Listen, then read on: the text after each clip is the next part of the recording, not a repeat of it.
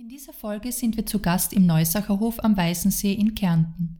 Hier sprechen wir mit dem Kärntner Architekten Günter Domenik über das Bauen in sensiblen Lagen, über die Identität einer Tourismusregion und warum der Weißensee als Vorreiter für Baukultur in Kärnten gilt. Hört rein! Hallo und herzlich willkommen bei Baukultur, eine Sendung über Baukultur und Tourismus.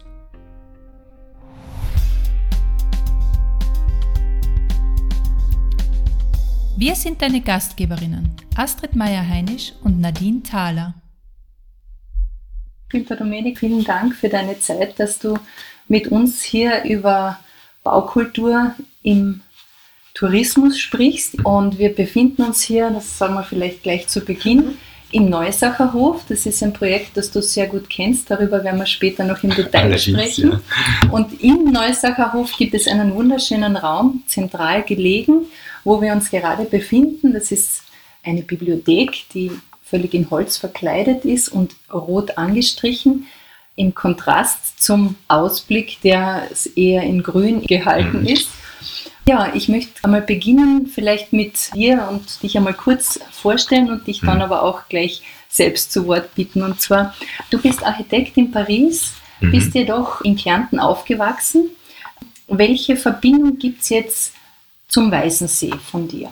Also ich habe meine Kindheit am Weißensee verbracht. Ähm, ich bin in Villach geboren, aber da aufgewachsen und insofern ist es natürlich also ein ganz ein prägender Moment oder Abschnitt des Lebens, ja. Und habe dann, um ins Gymnasium zu gehen, weg müssen. Das heißt ähm, Internat in Lienz. Dort ist es dann so gewesen, dass ich also das neusprachige Gymnasium gewählt habe mit Französisch, also nach Englisch und Latein. Und das war eine Entscheidung, wo man natürlich sich nicht das bewusst ist, was das unter Umständen für Konsequenzen hat. Aber das hat dazu beigetragen, ähm, also dass ich dann letztlich in Paris gelandet bin. Und inzwischen ist es so, dass ich Projekte in Kärnten habe und regelmäßig da bin, eigentlich fast eine Woche im Monat. Und, äh, ja, ich bin draufgekommen, dass das gar nicht so kompliziert ist, ähm, über den äh, Leibacher Flughafen so ähm, schafft man das, wenn alles gut geht, in circa sechseinhalb Stunden.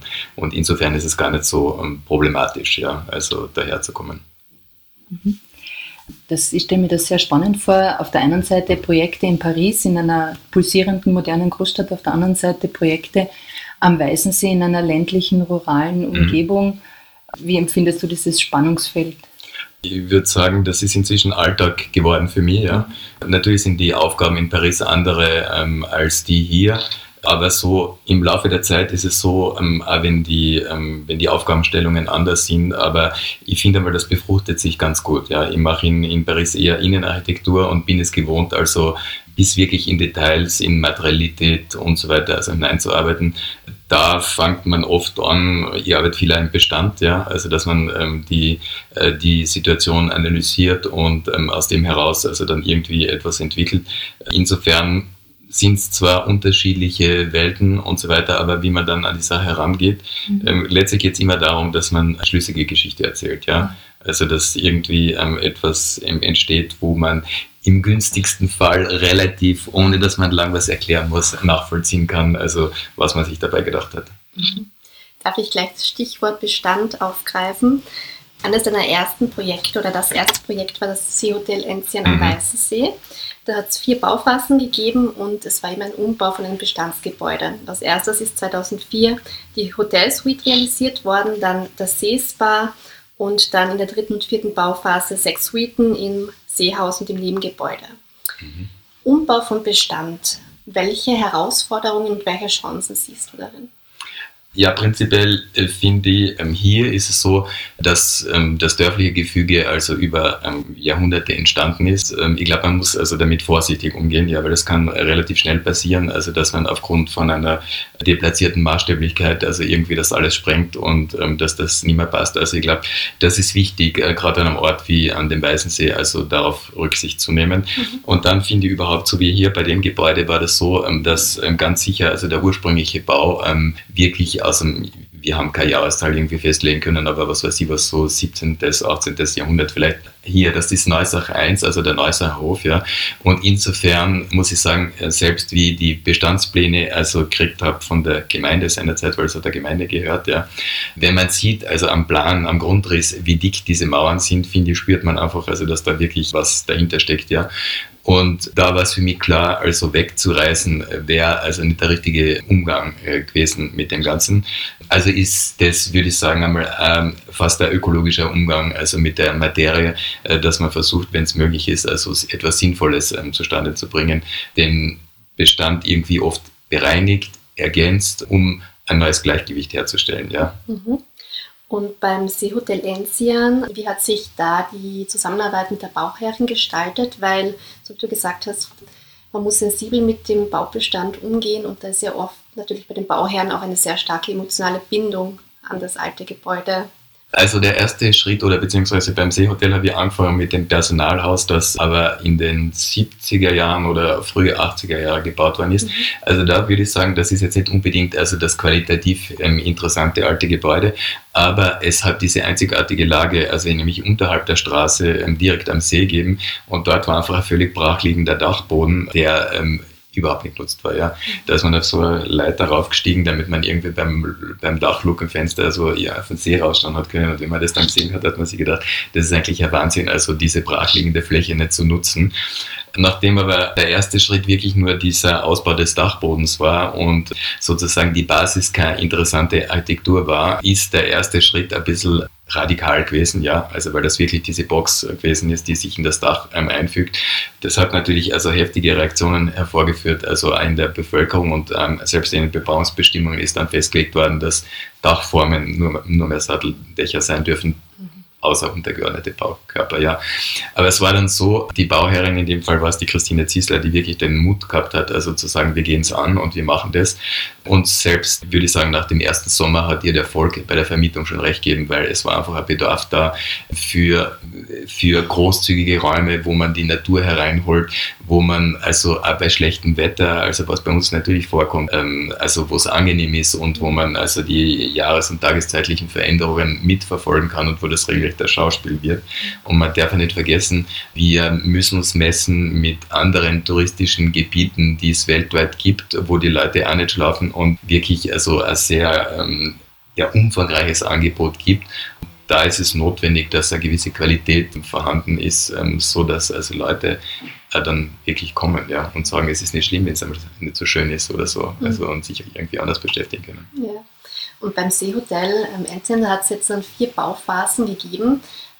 Wie geht es denn da weiter? Kommt da jetzt noch was dazu? Es ist dort jetzt so, dass ich meine, also das ehemalige Personalhaus ist eigentlich ähm, zur Gänze umgebaut worden. Ähm, zumindest die Fassade zur Seeseite hin ist völlig neu. Ja. Man könnte natürlich noch also die Straßenseite, also fassadenmäßig irgendwie ähm, ein bisschen umgestalten. Es sind zwei zusätzliche Suiten kommen. Also eigentlich habe ich jetzt das Gefühl, dass dort nicht mehr unbedingt die Notwendigkeit besteht, außer vielleicht dort und da irgendwie was zu machen.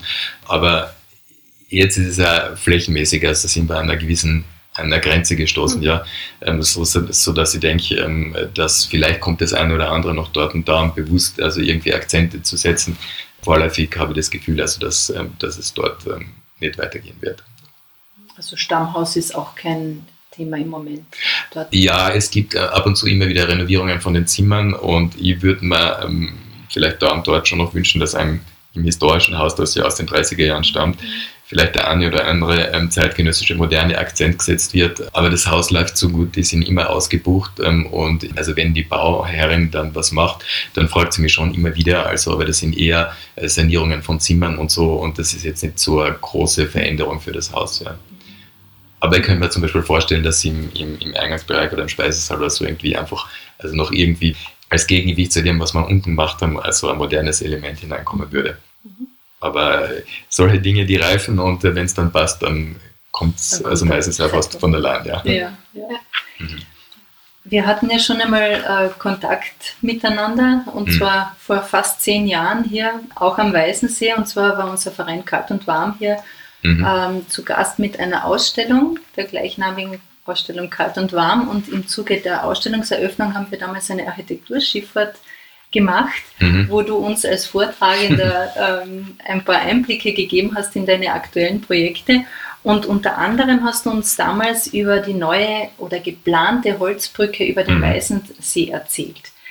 Die Brücke, die bestehende, ist ja nicht die erste Brücke, sondern bereits eine äh, zweite Brücke nach mhm. einer Holzbrücke erbaut mhm. und ist derzeit in einem sanierungswürdigen Zustand. Und du hast dann eine, eine Entwurfsidee gehabt, diese mhm. Brücke jetzt nicht nur als Verbindung zwischen den beiden Seeufern anzudenken, sondern gleichzeitig auch als Veranstaltungsplattform zu präsentieren. Mhm. Magst du uns vielleicht da ein bisschen etwas über dieses Projekt erzählen und wie ist da der Projektstand im Moment? Ja, leider muss ich sagen, dass ich den Eindruck habe, also dass das Projekt momentan der Stelle tritt. Ja, ich habe damals unmittelbar, also das war eigentlich im Zusammenhang mit der Ausstellungseröffnung, dass also ähm, dieses Konzept für die Brücke ähm, also vorgestellt worden ist. Ja, ich habe da aus dem Vollen geschöpft, weil es hat da, wie soll ich sagen, keine Rahmenbedingungen gegeben, sondern ich habe auch gespürt, dass es wichtig war, dass jemand ein konkretes Bild erstellt, sodass die Leute irgendwas vor den Augen haben und dass es nicht nur bei Worten bleibt. Ja. Das hat eigentlich ähm, schon Begeisterung hervorgeführt ähm, und ähm, es, es hat keinen Widerstand damals gegen, gegen, gegen das Projekt, aber es hat dann ewig und noch länger gedauert, also bis wir im, in verschiedensten Runden ähm, darüber gesprochen haben, wie ähm, das ähm, werden äh, wirklich konkret dann ähm, umgesetzt oder ausgeführt werden kann, weil ich bin in meinem ersten Entwurf überhaupt davon ausgegangen, dass wir die Brücke also komplett neu machen. Ja. Das hat sich herausgestellt, dass es nicht realistisch ähm, und deshalb ist es dann in in mehreren ähm, Abschnitten oder, oder Phasen also dazu gekommen, ähm, dass man gesagt hat, man behält die alte Brücke ja, ähm, schneidet die Gehsteige weg und macht dann also eine eigene ähm, Struktur mit einem ähm, breiteren Gehsteig auf der Ostseite und etwas schmälerem Gehsteig auf der Westseite. Und das war für mein Dafürhalten eigentlich schon sehr weit fortgeschritten und so, dass wir auch in Abstimmung mit dem Land so weit waren, dass ähm, zumindest jeder gewusst hat, also was macht wer, welche Bereiche werden von wem getragen. Also, ich habe das das Gefühl gehabt, dass es kostenmäßig da eigentlich Konsens ähm, geben hätte. Es war dann ein Nebenschauplatz, also der im Zuge der ähm, Überarbeitung der Brücke dazukommen ist, nämlich äh, die Gemeinde hat mich beauftragt, anstelle von dem jetzigen Bootshaus ein neues Gebäude dort zu entwerfen, das einerseits also für einen Bootsverleih und für ähm, Gastronomie Einheit gedacht war. Und sogar ähm, ist es noch weitergegangen, das war dann allerdings auf privater Ebene, hat man mich beauftragt, also für den Rest äh, von diesem Gebäude bis hin zur Kreuzung, äh, wo ein Sportgeschäft hätte entstehen sollen. Somit war eigentlich also vom jetzigen Weißenseehaus, was sich auf der Südseite befindet, bis hin zur Kreuzung, äh, wo der Sparmarkt ist, also eine in sich geschlossene Spange, also die thematisch ähm, wie aus einem Guss gewesen wäre. Ja. Und ich glaube und habe es von dem, was ich gespürt habe, ähm, von den Leuten, ähm, äh, dass es durchaus positive Reaktionen gegeben hat. Ja. Äh, es hat Veränderungen in der Gemeinde gegeben ähm, und natürlich sind dann auch andere Ereignisse wie Corona, Rohstoffpreise, die in die Höhe gegangen sind und so weiter, die dazu beigetragen haben, dass es eine gewisse Angst gibt. Ja, also wie, wie kann man das stemmen, wie kann man das tragen und auch Fragen, wie, wie kann man diese Holzbrücke instand halten, also die aufgetaucht sind.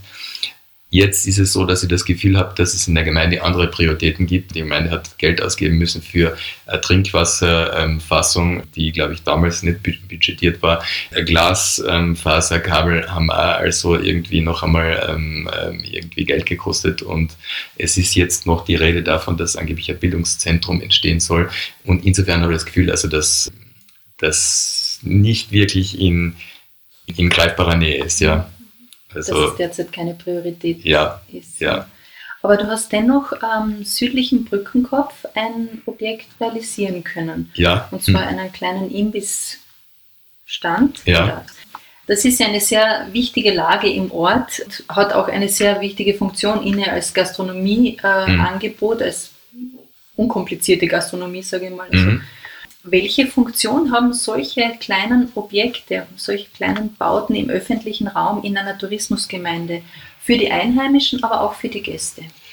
Ja, also ich glaube, jede Bauaufgabe hat ähm, irgendwie eine Rolle, weil das hängt alles zusammen mit der Qualität des öffentlichen Raumes und ähm, überhaupt mit der Wahrnehmung. Und, und ich finde also, selbst wenn das ähm, ganz eine kleine Geschichte ist, ich meine, dort ist es natürlich also nicht so neutral, weil wir sind gerade an, an dem Punkt, wo also auch die Achse schwenkt, also vom Weißenseehaus auf die Brücke rüber. Ähm, und für mich war das also in gewisser Hinsicht der Auftakt für dieses Brückenprojekt. Ja. Ich hoffe schon und ja, bin zuversichtlich, dass es irgendwann mal gelingen wird, also den Rest zu machen. Aber eigentlich ist das Bestandteil von diesem Projekt und insofern ist es natürlich besonders wichtig. Ja. Die Gemeinde Weißensee ist ja ein äh, Paradebeispiel für den sogenannten sanften Tourismus. Mhm. Und es hat, soweit wir informiert sind, vor Jahrzehnten einen Diskussionsprozess gegeben über die Erschließung der Gemeinde Weißensee. Mhm wo man sich gegen eine durchgehende Straße entschieden hat. Mhm. Und dieser vielleicht anfänglich, ähm, nach, anfänglich äh, zu sehende Nachteil für die Gemeinde, eben diese Abgeschiedenheit, hat sich dann als großer Vorteil erwiesen. Mhm. Worin besteht dann die Einzigartigkeit des Weißensees für Architekturschaffende? Ich meine, es ist ähm, natürlich ein Naturjuwel, also wir haben eine schöne Landschaft, ja. Dadurch, dass ähm, nur ein Drittel des Ufers verbaut sind, ist ähm, natürlich also ja doch noch sehr intakte Natur ähm, teilweise vorhanden. Das gibt also ein Bewusstsein jetzt inzwischen, dass also über den Flächenwidmungsplan und die Bebauungsbestimmungen und so weiter, wir sind noch nicht so weit, wie das zum Beispiel der Fall ist in Vorarlberg, aber ähm, es hat sich also die, die Situation hat sich also verbessert. Man hat eine gewisse Verantwortung als Planer, wenn man da arbeitet, ähm, das ist keine Frage. Und es ist vielleicht, wie soll ich sagen, in so einem Zusammenhang einfacher, irgendwie sich in ein Umfeld einzufinden oder da irgendwie mitzuwirken, als wenn man jetzt im Brautal unten ist, also wo, wo das vielleicht weniger prägnant ist, das Umfeld. Aber prinzipiell glaube ich, ähm, kann, muss man als Architekt das akzeptieren, dass äh, wenn man, egal wo man ist, also dass man sich mit dem Umfeld und dem Kontext auseinandersetzt und versucht, also da das Bestmögliche draus zu machen. Das glaube ich. Und das gelingt da immer wieder irgendwo, ähm, finde ich, egal, das kann der Topografie sein, das kann der äh, Orientierung sein von dem Gebäude, das können verschiedene Faktoren sein, die einfach eine Rolle spielen und die dann dazu führen, dass man also ein auf den Ort ähm, abgestimmtes und maßgeschneidertes Konzept entwickelt. Mhm. Und was bedeutet es für dich persönlich, im Naturpark Weißensee zu bauen? Das ist ein Privileg, also ich meine, das macht mir Spaß, muss ich sagen. Und natürlich muss man da besonders aufpassen, als dass man ähm, von der Maßstäblichkeit, von der Materialität her und so weiter irgendwie also auf den Ort ähm, Rücksicht nimmt. Ja. Und es ist was anderes als wie an einem anderen See oder in einem anderen Umfeld. Ähm. Aber das ist mein persönliches Anliegen, ich komme von da. Ja, man freut sich über alles, was irgendwie in die richtige Richtung geht, ja. Und wenn man dazu selber beitragen kann, ist es natürlich umso schöner. Wir werden darüber später noch ein mhm. bisschen im Detail sprechen. Wir sitzen jetzt, du hast es vorhin schon erwähnt, also wir mhm. sitzen im Neusacher Hof hier in der Bibliothek und du hast vorhin schon erwähnt, das ist ein sehr altes Gebäude, wahrscheinlich aus dem 17. Jahrhundert aufgrund mhm. der Mauern, äh, die, die du vorgefunden hast. Das Gebäude ist 13 Jahre leer gestanden, mhm. war im Eigentum der Gemeinde und mhm. ähm, wurde dann von einem Kärntner mhm. gekauft und äh, du wurdest beauftragt, äh, das Projekt zu überarbeiten, also das mhm. Hotel quasi aus dem Dornröschenschlaf zu wecken. Mhm. Also es sind ja sehr aktuelle Themen, die da, die da hier auch zutreffen auf den Neusacher Hof. Also wir, wir hatten mit einem leerstehenden Dorfgasthaus zu tun.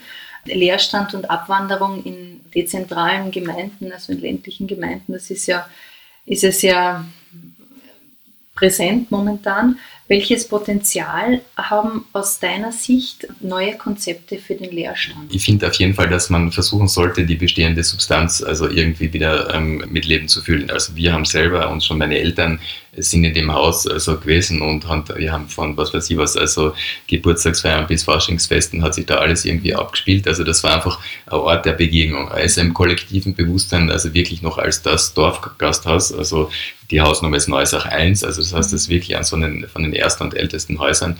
Ähm, es hat, das Postauto hat immer da, ähm, also die Haltestelle war da, die Schiffsanlegestelle ist da, also es ist wirklich ein Ort, der prädestiniert ist als Ort der Begegnung, ja. Natürlich würde man sich wünschen, dass also viele von diesen Häusern, also in den Kärnten gibt es also alte Hotels oder, oder mehr oder weniger gut gehende Hotels, die halt da oft eine Entwicklung äh, verschlafen haben, um also auf Qualität zu setzen. Aber prinzipiell sollte man versuchen, also solche Strukturen, äh, wenn es irgendwie geht, also mit Leben zu füllen. Im, Im, Idealfall natürlich also mit Tourismus, aber das wird nicht immer gelingen, gerade in Zeiten wie diesen, ja. Das ist schon klar. In Kärnten ist einfach die, die Problematik, diese Gratwanderung zwischen Leute, die Geld haben und die ähm, Substanz oder sowas also erhalten könnten, kommen von außen und würden das natürlich in erster Linie als Zweitwohnsitz also nutzen. Und das ist diese Gratwanderung, ähm, wo man sich hin und her bewegen muss, ja. Wenn das überhand nimmt, ist es natürlich nicht gut. Aber es gibt auch nicht so viele Leute, die bereit sind, also das Geld in die Hand zu nehmen, um so ein Haus also wirklich dann gescheit zu sanieren, etwas draus zu machen und hoffen, dass vielleicht nicht die vordergründige Rentabilität, die normalerweise irgendwie angesagt ist, wenn man sagt, okay, das kostet mir so viel und dann in so und so vielen Jahren mit den Einnahmen kriege ich das zurück, sondern die vielleicht langfristig irgendwie ähm, eine Perspektive sehen und ich glaube, das ist keine Fehlentscheidung, auch wenn es natürlich Geld kostet, aber man muss es, glaube ich, wirklich auch langfristig sehen, ja. Weil gerade hier ist der Boden sehr begrenzt oder überhaupt an Immobilien, also da gibt es ganz wenige Sachen, ja. Da nicht den, dem üblichen Schema zu erliegen, dass einfach äh, gekauft wird, aufgewertet wird und weiterverkauft wird. Ähm, das ist natürlich ständig irgendwie die große Frage. Welchen Stellenwert hat Architektur im Tourismus? Wenn man jetzt dieses Projekt anschaut, das ist ja wirklich vom Detail her wirklich durchgeplant, also bis in die Konsequenz, dass du die Materialien und Farben und Formen aufgenommen mhm. hast. Also ich glaube an sehr hohen. Ja, ähm, ich glaube an sehr hohen, weil wenn der, wenn der Gast heute irgendwie auf Urlaub geht, er will also nicht nur ähm, jetzt einfach das Gefühl haben, dass er halt nicht arbeitet, sondern er will ja ähm, in einem Umfeld sich ähm, bewegen, das ihm, glaube ich, irgendwie konkret etwas vermittelt. Ja, und ähm, idealerweise sind für mich die Orte ähm, so, dass sie mit dem Umfeld außen irgendwie zusammenspielen, ähm, so ähm, dass man halt hier ähm, das Berg, den Bergsee spürt. Ja, man kann natürlich auch noch ganz andere Themen irgendwie aufgreifen in den Städten und so weiter. Das ist durchaus üblich. Ja, also das ist nicht ausgeschlossen. Ich finde, man muss eine schlüssige Geschichte erzählen. Ja dann ist halt im Tourismus auch manchmal die Gefahr, äh, dass man so kurzfristigen Tendenzen oder Moden unterliegt, ja, ähm, und, ähm, und das wären dann oft Dinge, die vielleicht also kurzfristig ähm, einmal die Aufmerksamkeit auf sich ziehen, aber langfristig dann nicht bestehen, ja. Und es ist ja schwierig heutzutage, wenn man ein Magazin aufschlägt, also zwischen einem Hotel in Japan und einem Hotel in, was weiß ich, Südamerika oder sonst wo noch irgendwo. Wie kann sich etwas, also wie kann man wirklich also den, den, den Esprit des Ortes also aufnehmen, ja? Das ist auch nicht so einfach, um einerseits also seinen eigenen individualistischen Weg zu gehen, den Ansprüchen in Bezug auf Komfort und so weiter ähm, gerecht zu werden. Ähm, für mich ist es einfach, dass man den Ort, also an dem sich das befindet, irgendwie mit einbeziehen muss ähm, und dann entstehen, glaube ich, authentische Lösungen, die auch langfristig bestehen können. Der Genius Luzi. Ja, genau, das ist der, der Ausdruck. Ja. Was braucht es denn, um ein solches Projekt wie dieses hier auch langfristig erfolgreich zu machen oder dass es auch langfristig funktioniert? Da gibt es zwei Aspekte. Es gibt einmal die Hardware, das ist das Gebäude selbst. Das ist also, wie schaut es aus? Ähm, fühlt sich der Gast wohl? Ähm, also läuft das? Und dann braucht es aber auch noch ähm, die Software. Das heißt also, es braucht die Leute, die dahinter stehen, die das verkörpern, ähm, die das im Service, im, in der, an der Rezeption und so weiter also irgendwie mittragen und, und diese Philosophie glaubwürdig also vermitteln. Das sind zwei Aspekte. Für den ersten kann der Architekt, glaube ich, einiges machen. Beim zweiten, da ist es dann dass der Touristiker gefordert Ja, genau. Also, und da ist es aber so, dass man als Architekt, also beim Touristiker, durchaus vielleicht vor allem im Planungsprozess und in dem sich, wo man sich das Projekt aneignet, weil also ein Besitzer, der das Geld dafür ausgibt, muss sich ein Projekt aneignen, ja. Und wenn man das, äh, glaube ich, gescheit macht und als Architekt also den den sozusagen den Besitzer, den Betreiber also Schritt für Schritt heranführt, mhm. Äh, dann kann man, glaube ich, also auch das schon vorbereiten, so dass er ähm, wirklich also bewusst ist, was er kriegt und was er dann sozusagen, also wie er damit umgehen kann, ja. Mhm. Also das ist, glaube ich, wesentlich, dass ähm, dieser gemeinsame Weg im Erarbeiten sozusagen des finalen Pro Produktes. Zu deinen aktuellen Projekten zählen wir unter anderem eine Pension mit Badehaus am Mühlstädter See und die Weißensee-Schifffahrt, die Alpenberle, direkt mhm. am Seeufer. Du hast in einem Vortrag die Bauten an den Kärntner Seen auch als sensible Lagen bezeichnet. Mhm. Welche Anforderungen gibt es denn seitens Umweltschutz, Raumordnung oder auch Bundesforste in solchen sensiblen Lagen wirklich Bauobjekte? Ja, also da bin ich jetzt relativ oft schon damit konfrontiert gewesen mit dieser Frage, weil es gibt einfach gesetzliche Rahmenbedingungen, ja, ähm, an die man sich natürlich halten muss. Ähm, und das Projekt am Milstädter See, das ist insofern ganz besonders, weil man also eine komplette Front am Wasser hat, ja. Aber das ist zum Beispiel nur möglich, weil es dort früher ähm, ein Hotel gegeben hat. Ähm, das ist abgerissen worden. Und an der Stelle von dem Haus, was jetzt dort steht, hat es eine Kabinenanlage gegeben.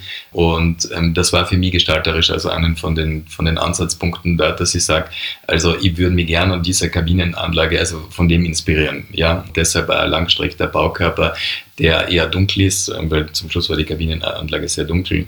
Dort ist es dann so gewesen, wir haben also etwas mehr Fläche am Wasser gebaut, dafür aber Ausgleichsflächen am Land geschaffen. Dadurch ähm, haben wir Gutachten abgeben müssen, also wie diese Ausgleichsfläche im Konkret dann bepflanzt wird und was also damit mhm. passiert. Das ist alles durch die verschiedenen Instanzen und Behörden gegangen, sodass also eigentlich ähm, dort alles im grünen Bereich ist, aber es ist ein langwieriger Weg. Ähm, aber trotzdem finde ich, Kärnten hat Seen und Seen, das ist mit Wasser verbunden und insofern ist Bauen am Wasser für mich in Kärnten ein völlig logisches Thema. Ja.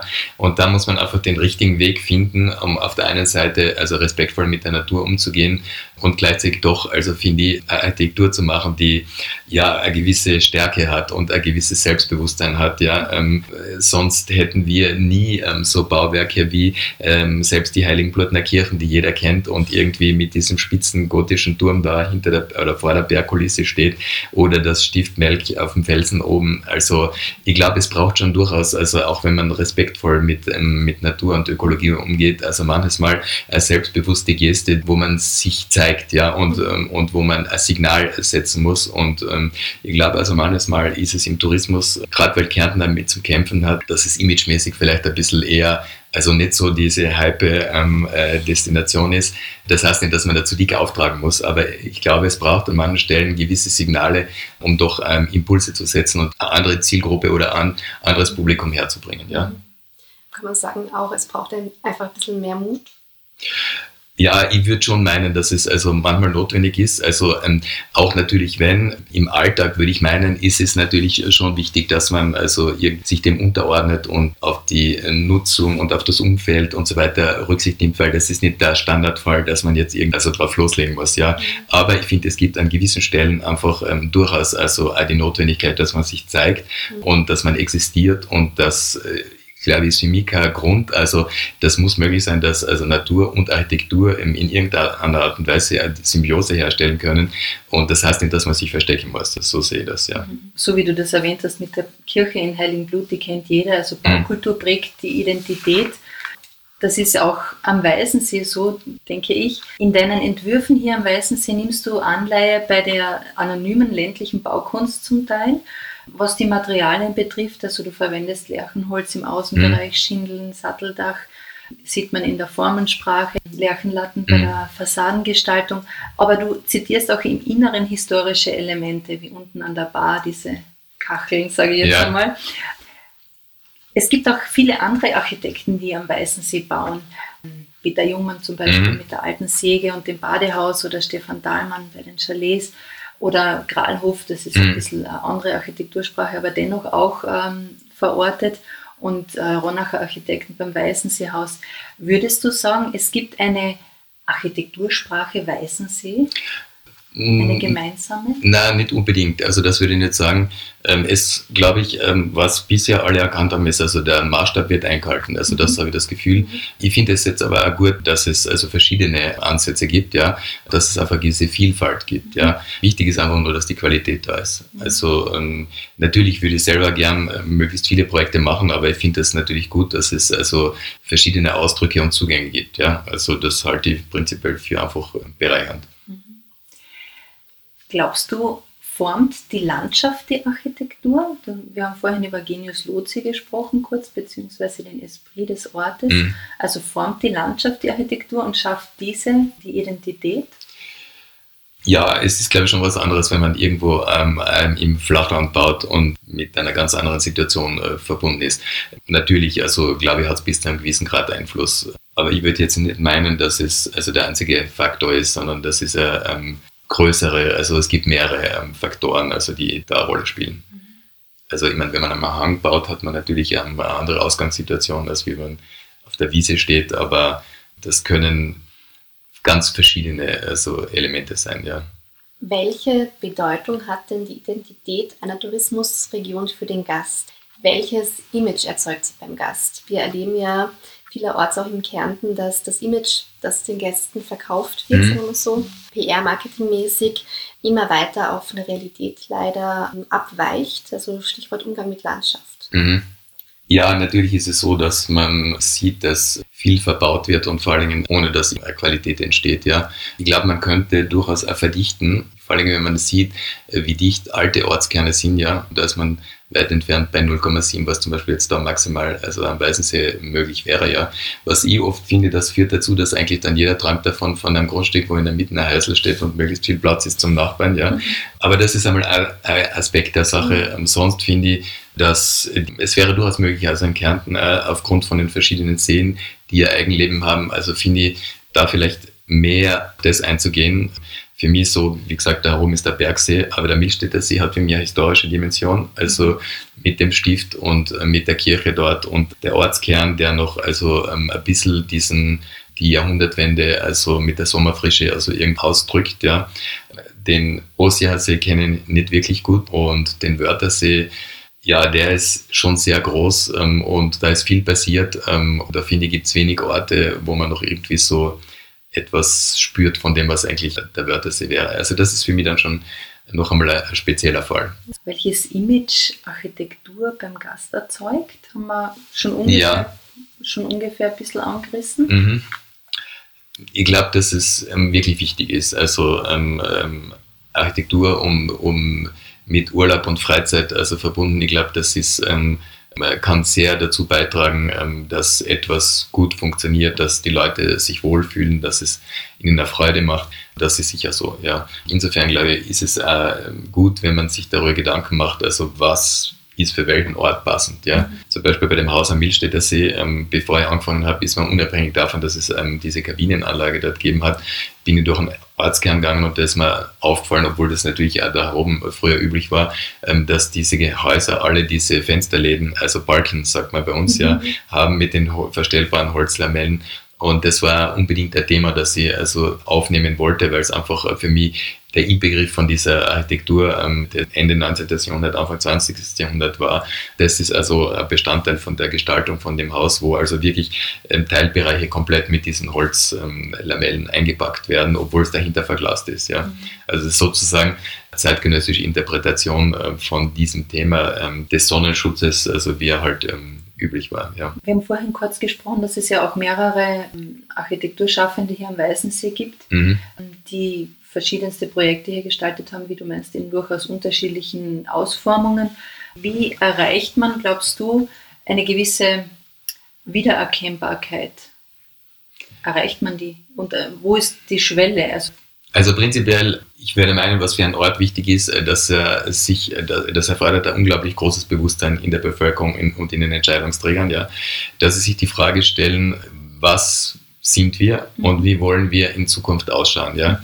Ähm, ich meine, da gibt es sehr restriktive Prinzipien, ähm, wie zum Beispiel in Tirol, in Albach oder so, aber trotzdem, man empfindet, glaube ich, einen Ort als homogen und äh, dass ein großer Wiedererkennungswert ist, wenn es doch eine gewisse Einheitlichkeit gibt. Aber das heißt nicht, dass es dazu führt, dass es keine Vielfalt dadurch geben kann. Ja.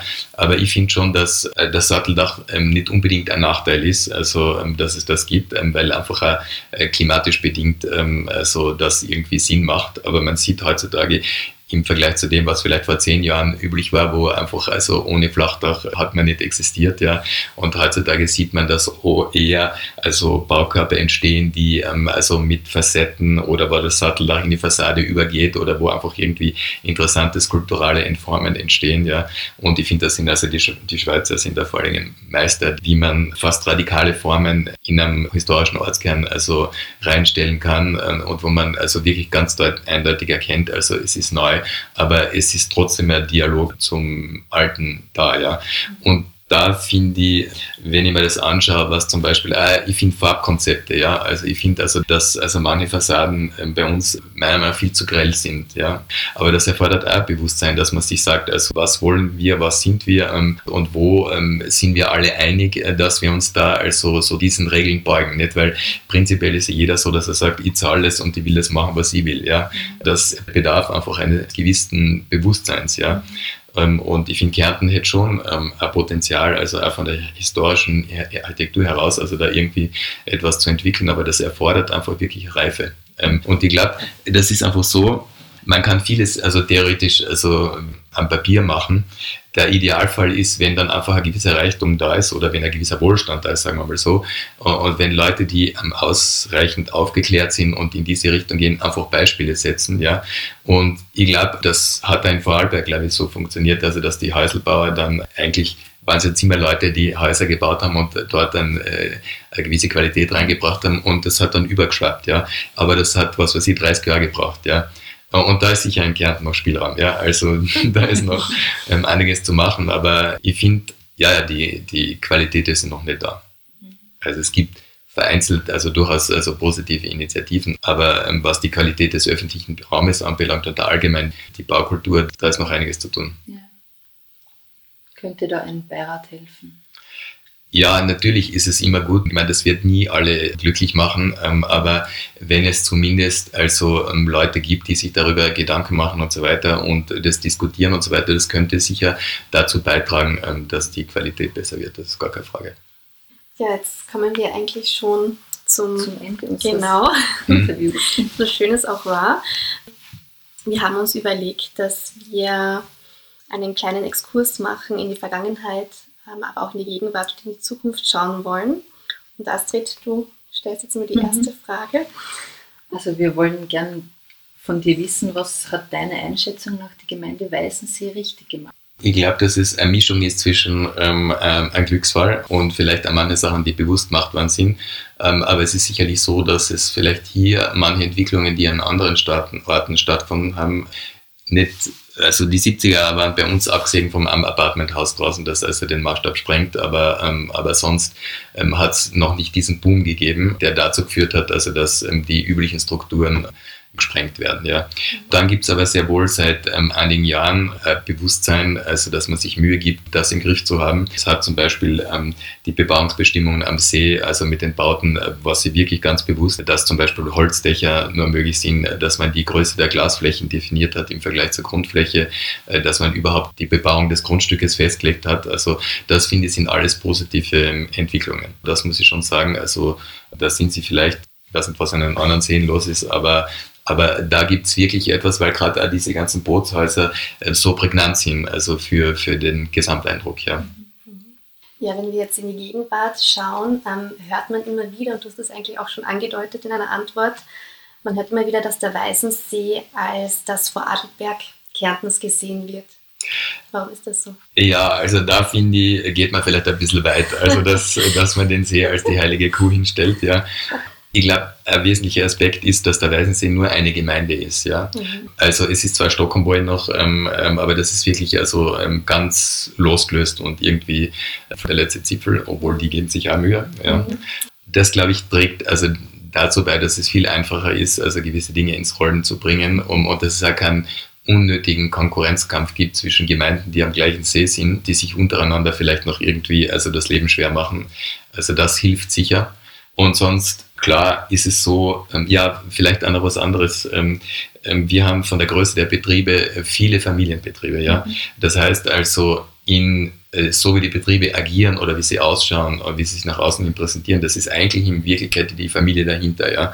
Mhm. Und insofern gibt es also Häuser, die, wo eher Sportler sind und die haben irgendwie ihren, ähm, ihren Weg vom Wiederalberger Hof oder es gibt die Forelle, die natürlich sehr also auf Gastronomie setzt und da inzwischen also in Höhen äh, einen Höhenflug angesetzt hat. Ja, es gibt das Enzian, das also historisch äh, diese Kombination zwischen 30er Jahre und dem Neubau hat. Es gibt den Gralhof, also der vielleicht wieder eine etwas jüngere Schiene fährt. Ähm, und da gibt es einfach also ähm, einige Häuser, ähm, ich habe jetzt sicher nicht alle ähm, aufgezählt, aber, aber das sind, wie soll ich sagen, überschaubare Strukturen, ähm, die irgendwie für den Gast als solches erkennbar sind, ja, und dadurch also sich unterscheiden.